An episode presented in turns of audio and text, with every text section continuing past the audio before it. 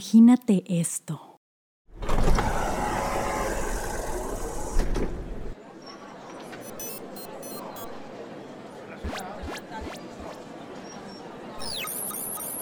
Saloa no es como cualquier otra compañía en el mercado. Por más de 15 años han sido líderes en la educación en línea. Pero lo más interesante de ellos no es lo que hacen hacia afuera, sino un reto particular que tienen adentro. ¿Cómo se moverá el día de hoy, Marcelo? Según los rumores, Fer, Marro hoy debería llegar al 99%. O sea, estaría casi nada de acabar. Nadie nunca ha llegado al 100%, ¿verdad? Fer, nadie nunca había llegado al 98%.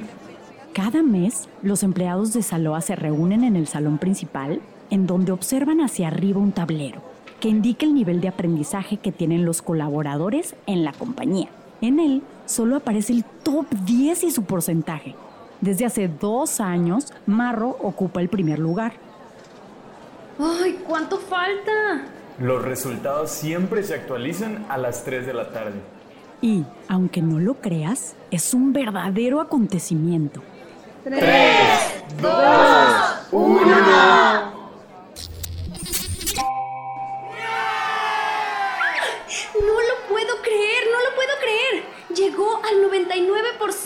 ¡Ay, qué emoción! Fernanda agarra a Marcelo y lo abraza. Y así como ellos, todos los presentes también.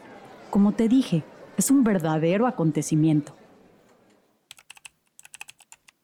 Y de ese día han pasado ya tres meses y Marro sigue en 99%. Al parecer todavía le falta un poco para llegar a la meta. ¿Te puedo ser sincera, Marcelo? Algo dentro de mí siente que Marro nunca va a llegar al 100%. ¿Por qué lo dices? Tres meses y nada. Yo en estos meses avancé de 31 a 35%. No es posible que ella no pueda avanzar ese punto que le falta. Recuerda que cada vez se va haciendo más difícil. Aunque si te puedo decir, los rumores me han dicho que en las últimas dos semanas Marro no ha dejado de trabajar para llegar al 100. ¿De verdad? Sí, no me extrañaría que para la siguiente llegue al 100%. ¿Y qué crees que pase? ¿De qué? ¿Qué pasa cuando llegas al 100%? No lo sé, Fer. Según yo, los dueños tienen una mega sorpresa y que la tenían decidida desde que pusieron el reto. Y así pasaron los días. La gente seguía hablando si Marro llegaría al 100% y Fernanda todavía más. Y con ello llegamos al 29 de julio, un día antes de los nuevos resultados en el tablero. Fernanda se encuentra en el salón principal, abajo del tablero, contemplando el presente, pero sobre todo el futuro. Todavía estoy muy lejos, pero algún día yo también estaré ahí y llegaré al 100%. Yo algún día, algún día acabaré de aprender.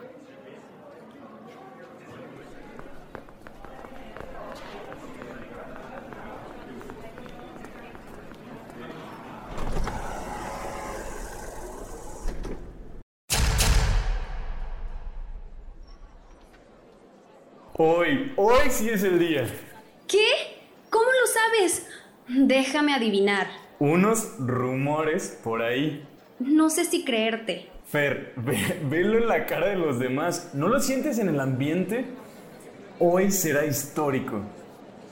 Fernanda voltea a todos lados. Y sí, el día de hoy el ambiente es diferente. Hay una sensación de victoria. La gente se abraza sin siquiera ver el resultado, mientras a lo lejos se ve que faltan 30 segundos para que se acabe.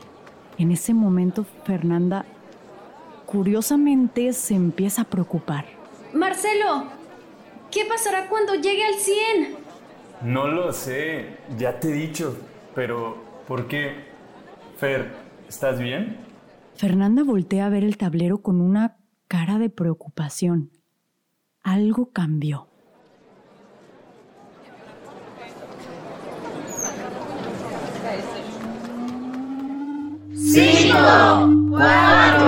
Tres, dos, uno.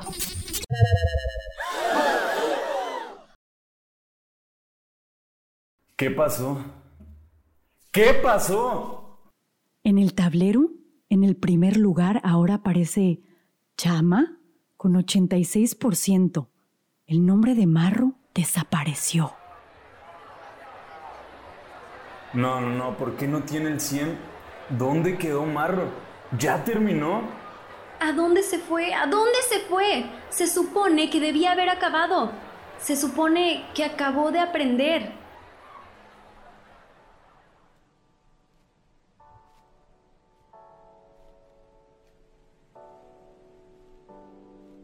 Pero la historia nunca es así. ¿O creías que sí? Por más que sea ficción, muchas veces creemos que ya acabamos de aprender, que con la carrera o un posgrado es suficiente, pero no es cierto. En nuestro mundo tan incierto, tan cambiante y lleno de oportunidades, si algo seguro es que siempre habrá algo nuevo y tendremos que prepararnos para ello. Porque en el futuro y en el presente, aprender a aprender es la habilidad fundamental para crecer y desarrollarnos. Bienvenido, bienvenida. Esto es el futuro digital y del aprendizaje. Las reglas sobre el trabajo se están borrando más y más rápido. Descubre aquí, en Maestros del Futuro, cómo puedes prepararte tú para ello.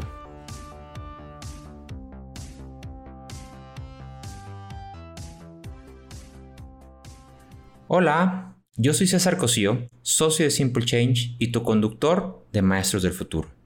Este episodio es muy especial. Primero que nada porque hablamos con una de las iniciativas más fregonas que tenemos en Latinoamérica.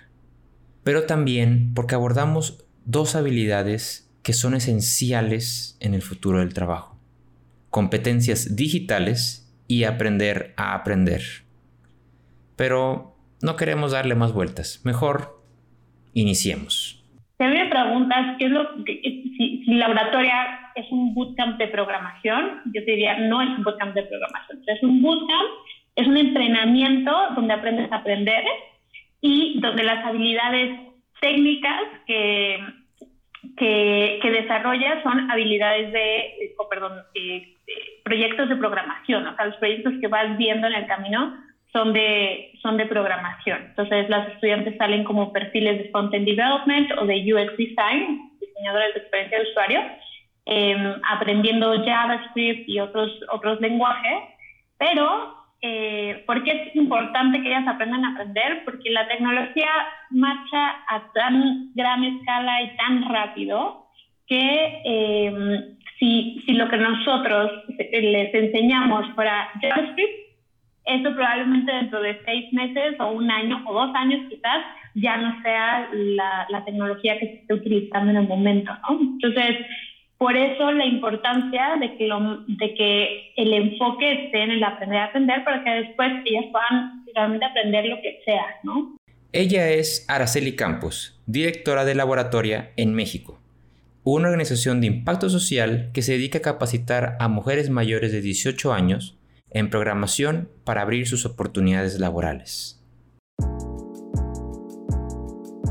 Nosotros somos una organización eh, enfocada en que nuestra región, que Latinoamérica, sea un ejemplo de eh, una región incluyente, diversa y competitiva que genera oportunidades para todas las personas. Esa es nuestra, nuestra misión. Eh, y eso lo hacemos a través de lo, el, bootcamp o el acompañamiento que damos a, mujeres mayores de 18 años que no han tenido acceso a oportunidades de educación de calidad eh, o trabajos de calidad, eh, por lo tanto no están ganando mucho más del salario mínimo eh, o vienen de, empleos muy inestables. Organizaciones como Laboratoria son aquellas que tienen bien dibujada la imagen del mundo actual todos los cambios y retos que la evolución tecnológica conlleva, pero sobre todo las oportunidades que ello implica. Creo que vivimos un contexto eh, social, económico, em, que, que, es particularmente retador, ¿no? Y, y no nada más por lo que está pasando, sino el cómo está pasando y qué tan rápido vemos esos, esos cambios. En el caso específicamente de la tecnología, pues en, en, los últimos, en los últimos años ha pasado de ser un sector o una industria para eh, ser realmente un eje que atraviesa todo lo que hacemos, cómo vivimos, cómo nos comunicamos, cómo aprendemos.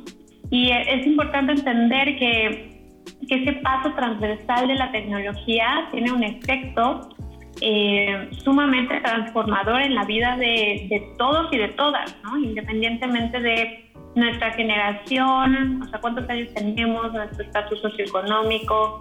Eh, creo que lo importante es reconocer que hay un impacto, pero que a la vez también abre oportunidades gigantescas que, que, que, están ahí y que necesitamos aprender a reconocer y más allá de tenerle, tenerle miedo a los cambios que puede causar la tecnología, al contrario, o sea, entender cuáles son las habilidades que hay que desarrollar para poder, poder adaptarnos mejor. Pero su impacto no se limita ahí. En laboratoria no solo capacitan a las mujeres, sino que también le agregan valor a las empresas en las que ellas ingresan.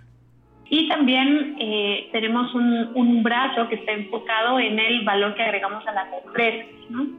Eh, estas empresas que están buscando el talento, estas empresas que también están descubriendo el talento oculto de, de, colaboradores y colaboradoras que quieren adaptarse a, la digitalización, ¿no? Y, y, no necesariamente desde el área de innovación o de tecnología, sino desde el área de, eh, de legal o de finanzas o de administración, eh, que lo que decíamos antes, buscan un cambio de mentalidad, adaptarse a, todo lo que trae el, mundo digital, eh, más allá de una adaptación o un, este, upgrade tecnológico, tener una herramienta específica de tecnología. Entonces, eh, sí, en laboratorio buscamos tener ese impacto sistémico a través de, de lo que hacemos con mujeres y lo que hacemos con empresas. Laboratoria es más que un bootcamp de programación. Esta organización existe para impulsar a que la economía digital sea más diversa, inclusiva, competitiva y que abra oportunidades para todos y todas por igual. Esta organización se dedica a preparar a las mujeres para un mundo que se encuentra en constante evolución y que cada vez cambia más y más rápido. Hoy el mundo de, del software, del desarrollo de software, está empezando a ser súper, súper competitivo, ¿no? Y, y, están, eh, las empresas requieren de programadores, el gobierno necesita de programadores, todo el mundo necesita de programadores. Y esto es una demanda que no existía hace, hace unos años. Se estima que para el 2025 vamos a necesitar 1.5 millones de programadores solamente en la región solamente en Latinoamérica. Y por otro lado, em, claro, hay una, una escasez de estos perfiles. Eh, que, ¿Y por qué, se, por qué viene esta escasez? Porque se ven o se buscan, las empresas están buscando en los mismos lugares de siempre, ¿no? en las mismas universidades de siempre. Y cuando esta es una oportunidad para ver de talento que se encuentran actualmente desperdiciados. De hecho, sí es, es una de las, de, las razones por las cuales Laboratoria comienza, eh, porque vimos que había una oportunidad entre vincular a, a, un, tal, a un pool de talento de, de mujeres que eh, se encuentran en el subempleo, en el desempleo, en la economía informal, con esta demanda eh, creciente de eh, personas capacitadas en programación en la región. ¿no?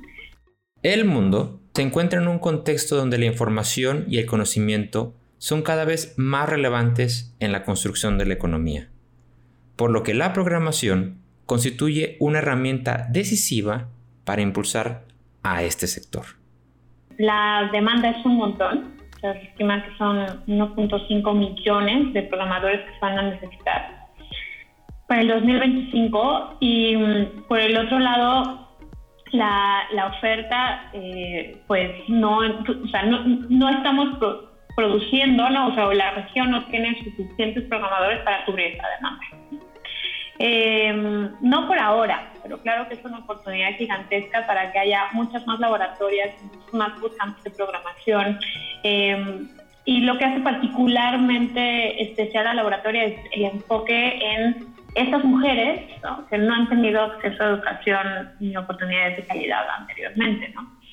Por ejemplo, y unos datos más, el International Data Corporation asegura que la economía mundial llegará a la supremacía digital en 2023, que la industria de las TIC en América Latina crecerá en este 2020 y que la mayor inversión para el sector se concentrará, por ejemplo, en tecnologías como cloud, big data, analytics, movilidad y social enterprise. Yo lo que creo es que esto solamente vamos a ver alta, ¿no? vamos a ver una tendencia a la alta em, de búsqueda de estos perfiles, pero también todo lo, todo lo que eso conlleva en el crecimiento de, y profesionalización de otros perfiles, ¿no? Eh, entonces, si hay más diseñadoras de usuario y diseñadores de usuario, eh, necesitamos project managers que entiendan más también de, estas nuevas eh, disciplinas ¿no? o enfoques. y, eso significa que necesitamos una empresa que entienda más de este enfoque. Entonces necesitamos líderes que entiendan más de este enfoque. Así que hay una, yo creo que hay una, una revolución en este cambio de paradigma, ¿no? Eh, que si bien está, está encabezando el cambio tecnológico, es importante reconocer que, que nos requiere de muchos cambios a, a, cómo venimos trabajando las cosas desde las empresas también, ¿no? Entonces, eh, menos procesos, más conversaciones, ¿no? ¿Cómo explicar a Celi? Nos encontramos frente a una revolución de paradigmas, pero más allá de cambios en habilidades técnicas, todo esto implica un cambio de pensamiento y también, como lo hemos platicado en ocasiones pasadas, de habilidades blandas. Creo que em, lo que trae la tecnología y estos cambios es también una oportunidad para cambiar el paradigma de cómo, de cómo aprendemos, de cómo llevamos equipos, de cómo lideramos, de cómo manejamos empresas, organizaciones. Eh, y, lo que realmente significa esta revolución tecnológica es más bien una, una, revolución de pensamiento, ¿no? Y de, lo que decía, o sea, estas habilidades eh, blandas que hay que ejercitar y desarrollar para poder estar más, más fit en, estas, eh, en esta incertidumbre. Y siendo específica, o lo que creo es que el contexto no cambia, ¿no? la incertidumbre va a estar ahí. Eh, el mundo cambiando a un paso tan, tan acelerado también. Pero lo que sí podemos cambiar es nuestra forma en la cual nos enfrentamos a esos retos y a esa incertidumbre, ¿no? Y eso significa desaprender muchos paradigmas, desaprender eh, muchos hábitos este, y, formas de ver el mundo y aprender una nueva manera eh, de, navegar esta incertidumbre y, tener esa mentalidad de crecimiento. Y sí, pareciera que programar y los conocimientos y competencias adheridas a ellos son importantes. Pero regresando de este corte comercial, veremos que eso no es lo más valioso que se genera en laboratorio, sino una competencia que nos preparará para cualquier futuro. En breve regresamos. estamos en, mundo, en un mundo ya digital y es muy difícil pensar que seguimos encontrando trabajo con la tecnología de hace 20, 30 años quizá, en la que una bolsa de trabajo posteaba una vacante, que es prácticamente un, un símil de ponerlo en el periódico, sino que tú podrías encontrar un, un, conductor en una aplicación de viaje simplemente presionando un botón. Y que es una tecnología, pues que es un proceso que si bien puede no ser tan complejo porque a un conductor no necesariamente le pides un set de habilidades distintas, pues sí es muy similar. Entonces tú ya no tendrías que estar buscando trabajo, sino que las habilidades te van a ayudar a ti a encontrar trabajo. Él es Efraín Salazar, líder de comunicación de trabajo en digital, una bolsa de trabajo inteligente que busca ser un ecosistema de la industria digital. Ellos se encargan de que las habilidades de las personas les permitan encontrar empleos en temas como marketing, diseño digital, programación, etc. Efraín nos platica sobre cómo funciona la organización. Inventamos un índice de compatibilidad que a diferencia de, de otras bolsas de trabajo en la cual hay una vacante y un candidato lee o busca a través de ciertas keywords que tienen que ver con, con, el título de la vacante, aquí lo que importa más son tus habilidades como profesionista. Digamos que tú eres un diseñador que tiene un año de experiencia en toda la suite de Adobe y que además este, tienes una, un grado avanzado de, de ilustración a mano así como muchas otras habilidades que, que, que, pueden ser duras, como les acabo de mencionar, y otras habilidades suaves, como o que se les conocen como soft skills, que son eh, puntualidad, trabajo en equipo, este, mm, atención al detalle, este tipo de cosas que no necesariamente tienen que ver con, con herramientas, pero sí de cómo tú te desenvuelves. Eh, todo eso va creando tu perfil y también somos inteligentes porque inventamos una función que se le llama la autopostulación, en el cual el candidato que está en, búsqueda de empleo de manera activa, independientemente de si tiene trabajo o no, esta persona marca la casilla de autopostulación y entonces cada vez que se publique un empleo con arriba de 85% de compatibilidad, la plataforma automáticamente lo postula. Sobre cómo trabajo en digital ha impactado en la vida laboral de la gente, lo escucharemos más adelante. Hasta el momento hemos hablado de programación, de competencias digitales y del panorama alentador que tiene esta profesión en Latinoamérica y por supuesto pues, en el mundo. Pero curiosamente al estar hablando con Araceli, otra competencia emergió, una que para ella y laboratoria es aún más importante que la programación. Yo, yo me iría un paso atrás, de hecho eh, si vieras la, la, pirámide de habilidades de laboratoria, en la base no está la programación ni, ni este, el, el, tener mayor conocimiento de, de, herramientas digitales, sino que está la habilidad, más, la habilidad blanda más importante a desarrollar, que es el aprender a aprender. Claro. Eh, y cómo lo desarrollas es un conjunto que nosotros definimos como con tres aristas.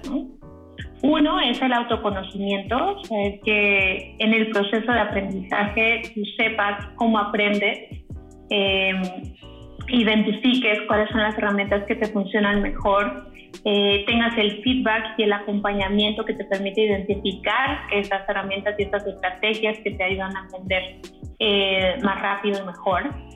Em, lo segundo es tener esta mentalidad de crecimiento, en inglés le llaman growth mindset, que es la mentalidad de no, no, o sea, sacar todo el yo no puedo, no lo sé o no soy experta en, sino todavía no soy experta en, todavía no lo sé, ¿no? Todavía no puedo.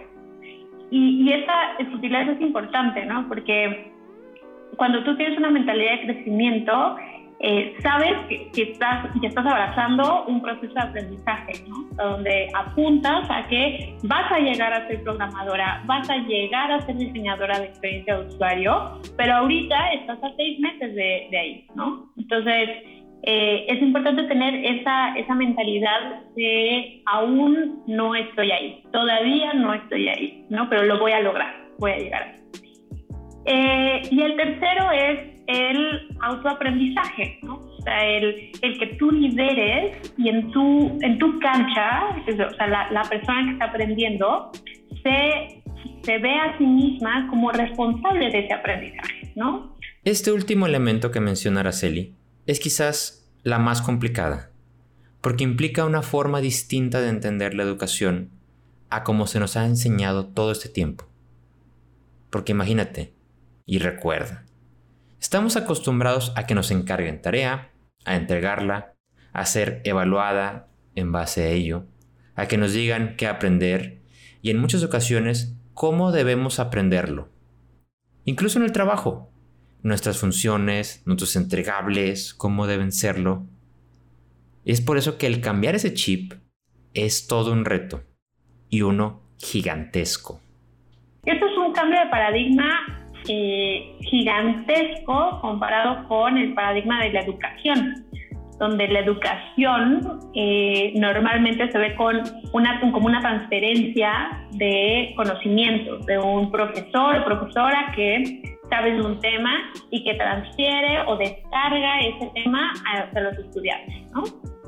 Eh, y nosotros lo que pensamos es que así no es como se aprende, ¿no? O sea, porque eso viene de un paradigma donde pensamos que la, que la educación es lineal, que todos aprendemos igual, todos aprendemos de la misma forma, al mismo tiempo y todos llegamos al mismo resultado.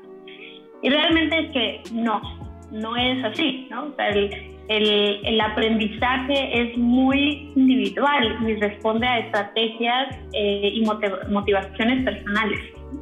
Entonces, eh, el conjunto de estas tres, o sea, el autoconocimiento con el growth mindset o la, la habilidad, eh, perdón, la mentalidad de crecimiento y el autoaprendizaje son las tres habilidades blandas o sea, más importantes y es como la base para poder aprender todo lo demás.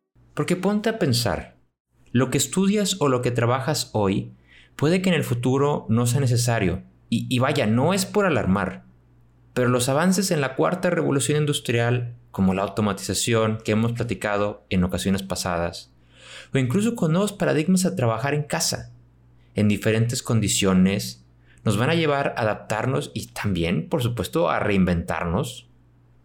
Y con ello creo que lo mejor es lo que ilustra Araceli a través de esta historia. Por ejemplo, la historia de, Mariana, ella es de la cuarta generación y estudió comunicación. Eh, y, después de la carrera no encontró muchas oportunidades. Eh, trabajaba en un call center cuando se enteró de la oportunidad de laboratoria y aplicó. Eh, y después, y bueno, trabajó en un call center después de estar desempleada unos meses y Em, después de laboratoria, hay un post muy, muy lindo de su manager que la contrató en Walmart y que decía su manager, eh, Mariana es la mejor contratación que, he hecho en mi vida, ¿no? Wow.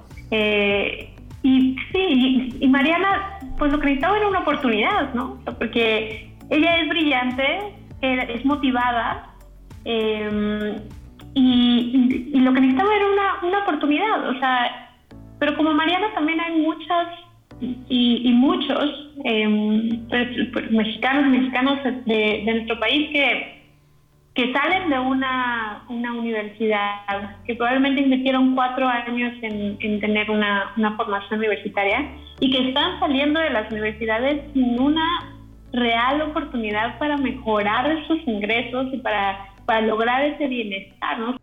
Y es que lo que estudiamos hoy, no precisamente por sí solo, sea lo que define nuestra carrera mañana.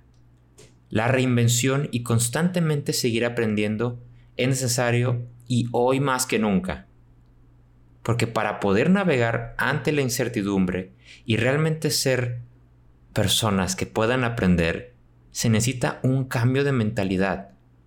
Puede resultar difícil porque pues ya no se trata de cuánto se sabe o cuántos títulos se tienen, sino qué tanto te puedes adaptar a cada una de estas situaciones y las problemáticas que el mundo también nos arroje. Pero para ello, Araceli describe cuatro valores ágiles. O sea, los valores ágiles son cuatro. Entonces, los valores ágiles, por una parte, priorizan los individuos y las interacciones por encima de procesos y herramientas eh, priorizan el que haya un software funcionando o un producto funcionando por encima de la documentación extensiva. El, que haya una colaboración más de cerca con el cliente o con el usuario sobre la negociación contractual. y, el cuarto valor es que haya una mayor respuesta ante el cambio por encima de seguir un plan. La agilidad nos permitirá tener esa rapidez necesaria para detectar aquello que nos afecta y dejar de temer al cambio. Mejor, hay que adaptarnos y hay que ser competentes en él. Estos son los valores ágiles, ¿no? Y la agilidad es lo que necesitamos para poder eh, navegar ante esa incertidumbre y para poder aprender, ser realmente organismos que aprenden. Y esto requiere también de un cambio de mentalidad, ¿no? Em, de repente entonces seguir un plan ya no tiene tanto valor. Tiene más valor que seamos rápidos al identificar cuáles son las variables que están afectando el contexto y que podamos hacer cambios sobre la marcha y que tengamos esa apertura. Y sobre esto, también tienen que surgir nuevas conversaciones que dejen de lado el miedo a la automatización, a perder los trabajos frente a las máquinas y cambiar mejor esas preguntas de ¿y si me pasa a mí? a ¿qué puedo hacer? Y cómo puedo desarrollar esas nuevas habilidades para afrontar esos cambios. Hay que empezar a cambiar el no lo sé por el aún no lo sé. Pero pronto lo sabré y lo podré afrontar. Porque esta es una clave importante para el futuro del trabajo. El futuro del trabajo requiere de una profunda transformación de nosotros mismos. El futuro del trabajo es de cómo nosotros trabajamos y de cómo nosotros aprendemos. Em, creo que es súper importante que, que nos, no nos veamos ajenos a ese cambio. Entonces, no sintamos que nuestro, lo que hoy sabemos es, es que está basada en experiencia es lo que hay que saber, ¿no? Sino siempre cuestionemos lo que sabemos. Porque muy, probablemente lo que hoy sabemos está basado en información completa y o sesgada. Entonces, creo que en este proceso del futuro del trabajo es entender que nosotros somos los que somos ese futuro, ¿no? Entonces, ¿qué es lo que necesitamos aprender hoy eh, y cuestionarnos hoy y para poder estar mejor preparados para el futuro? La verdad, y lo siento decirlo, la verdad es que hoy en día los títulos ya no abren puertas que tal vez a nuestros padres y a nuestras madres sí les abrieron. Y esa es una realidad a la que la laboratoria está consciente. Cuando nosotros hacemos nuestro proceso de selección, no nos fijamos ni en qué estudiaron, este, si tienen algún título previo o no, si tienen experiencia en programación o si algún día han, programado una línea de código, o sea, eso para nosotros no es relevante. Lo que es relevante es encontrar esa mezcla de motivación eh, y de perseverancia y de personalidad que les permiten someterse a un proceso de aprendizaje ¿no? y de autoaprendizaje. Eh, porque eso es lo que vemos que es mucho más efectivo en un proceso de aprendizaje que incluso el IQ. Y por supuesto está esto por encima de si tuvieron la oportunidad de tener un título universitario o no. Entonces, eh, y, lo bueno es que la tecnología permite, justo porque hay una demanda tan grande, em, pues las empresas empezaron a, ver que quienes llegaban a las filas eran personas que habían aprendido por su cuenta, eh, que son autodidactas, y que no necesariamente son ingenieros o ingenieras en computación. Sobre cómo podemos seguir aprendiendo y desarrollar esta competencia en nuestro día a día, lo escucharemos después de este corte comercial. Volvemos con Efraín, quien nos cuenta la historia de una ilustradora que entró a un reconocido medio nacional a través de trabajo en digital. A mí me gusta mucho la historia de, eh, de una ilustradora que entró a Grupo Expansión la hace en, en noviembre entró y en este caso eh, esta ilustradora fue la primera que, que sí nos permitieron pues primero conocer que, ya la habían contratado a través de trabajo en digital e incluso nos permitieron entrevistarla. Y es algo muy, muy satisfactorio para nosotros porque es un perfil de una recién egresada. Bueno, en ese momento era recién egresada, ahorita ya tiene algunos meses de experiencia y encontró su primer empleo atrás de nosotros y pues en una empresa pues con bastante reconocimiento. El Grupo Expansión no sé si tiene 30 o 40 años de, existencia y entonces esa, esa experiencia con, con esa ilustradora que además la tenemos en el canal de YouTube, sí es como como un combustible, ¿no? Porque y además no, no es la única. Eh, solemos dar eh, asesorías de, carrera, revisión de CV, muchas de estas cosas de, de manera gratuita, porque este sueño de que las personas se vayan desarrollando y vayan encontrando mejores y mejores lugares de trabajo, la verdad es que va nutriendo la industria y la va haciendo mejor para, para todos. Por último, una invitación para sumarnos a trabajo en digital y aprovechar las oportunidades que brindan. Yo les recomiendo totalmente que creen su cuenta en trabajoendigital.com y suban todas sus habilidades. Eso es muy importante porque el mismo índice de compatibilidad va ordenando a los candidatos de acuerdo a, a qué tan compatibles son con la vacante. Entonces, si tú tienes un par de habilidades eh, que te pueden servir para una, una vacante y no las pusiste, pues eso te podría bajar un par de escalones. Pero si, si, las tienes y las pones, bueno, eso ya, ya te pone en una ventaja competitiva y vas a tener más posibilidades de que revisen tu perfil y de que te llamen a entrevista. Para conocer más sobre trabajo en digital, los puedes buscar en Facebook e Instagram como Trabajo en Digital y en Twitter como Trabajo-Digital o bien en su página oficial trabajoendigital.com. También puedes revisarlo en los links que ponemos en la descripción del episodio. Ahora sí, volvemos al show. Aprender algo nuevo puede resultar difícil, incómodo y tardado, pero sobrellevarlo, abrazarlo y finalmente gozarlo también debe ser parte del proceso. Personalmente te puedo decir que creo firmemente que la educación es la base fundamental para crecer y desarrollarnos. Y entonces, ¿cómo lo hacemos? Que eso que les da curiosidad empiecen a informarse de cómo se aprende. O sea, hoy prácticamente todo lo encuentras en Internet, ¿no? Entonces, eh, mi, recomendación es aprendan, seguramente si estamos, están aprendiendo algo nuevo todos los días, ¿no? Y ejerciten esa, esa capacidad de aprender a aprender. Eh, y, sean curiosos y curiosas. Eh, busquen eso que les, que, les llama la atención, aprendan un poco más, vean, comparen estilos. Eh, van a ver que detrás de cualquier YouTube vídeo famoso hay una comunidad de gente que comenta sobre ese video, tienen sus comunidades de práctica, tienen algún meetup donde se reúnen cada mes para hablar de ese tema, ¿no? Entonces, ya el, conocimiento empieza en la pantalla, pero se lleva también al mundo de las interacciones humanas, ¿no? Como, como todo.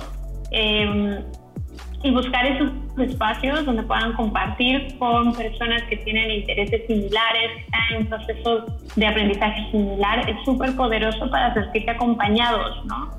Eh, no pues, solitos y solitas en el, mundo queriendo eh, aprender algo de lo que no tienen ninguna idea, ¿no? Porque las habilidades digitales sí son esenciales para el futuro. Y como le hemos platicado, serán cada vez más y más demandadas. Pero estas deben estar cimentadas con una base de habilidades blandas que permitan la agilidad y adaptación al cambio. Caso laboratoria, el día de hoy es un lenguaje, pero mañana es un nuevo lenguaje. Y ponte a pensar tú en tu trabajo, el día de hoy es esta actividad, es esta red social, es este software, es este método, pero puede cambiar. Y si llega a ser el día de mañana, ¿estaré preparado para ella? O sea, es que cuando yo hablo de habilidades digitales, yo hablo también de las habilidades blandas. O sea, para mí una habilidad digital es todo este marco de agilidad que te venía platicando, ¿no? Entonces, creo que, que, por ahí va, el, el, tener ese cambio de paradigma y el aprender a aprender. Eh, y ya con esa base, pues de acuerdo a lo que más te apasione y a lo que más quisieras construir, puedes aprender tal o cual eh, lenguaje de programación o especializarte en frontend o en UX o en backend. Eh, entonces, creo que, o sea, por ahí mi compañera y mi mejor amiga Leti Gasca, eh, ella dice que, que, el, que el coding es algo que todos y todas vamos a, tener que aprender, ¿no? Em, y yo creo que, que, sí, o sea, es algo importante, pero que siempre va a ser un add-on, o sea, siento que un, eh, es algo que se monta encima de las habilidades eh, que ya te comentaba, ¿no? Las habilidades del autoconocimiento, del growth mindset y del autoaprendizaje. No sabremos lo que el futuro nos depara, pero sin duda, trabajar para crearlo nos llevará a un mejor destino. Aprender a aprender es una de esas competencias que necesitamos en el futuro. Yo te diría que está en mi top 3. Y sobre todo más en entornos tan inciertos como los que vivimos hoy. Porque para que tú crees un mejor futuro, de los muchos que pueda haber, tendrás que adaptarte y ser resiliente en él. Y quién sabe, en una de esas, hasta algo aprendemos durante el camino. Yo soy César Cosío, gracias por escucharnos.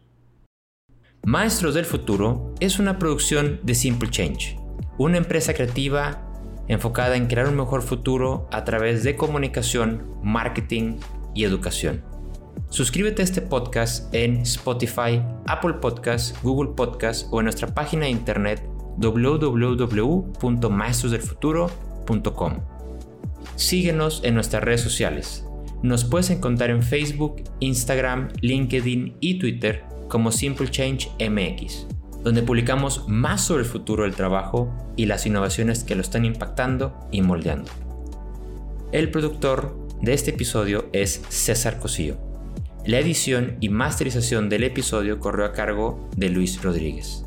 Agradecemos a Giganio Tadui, Luz Macías y a Manuel Casanova por prestarnos sus voces para el ejercicio de imaginación. Agradecemos a Araceli Campos de Laboratoria por compartirnos sus conocimientos y acercarnos más a entender el futuro del trabajo. Síguelos en sus redes sociales y visítalos en su página de internet. Puedes ver más de ellos en la descripción del episodio. Si estás motivado y motivada a impactar en tu futuro ya sea con innovaciones o educación para el futuro, escríbenos a hola.simplechange.com.mx o visita nuestra página www.simplechange.info. Finalmente, recuerda que las ideas simples pueden producir grandes cambios. Esperemos que este episodio sea un detonador de ellas.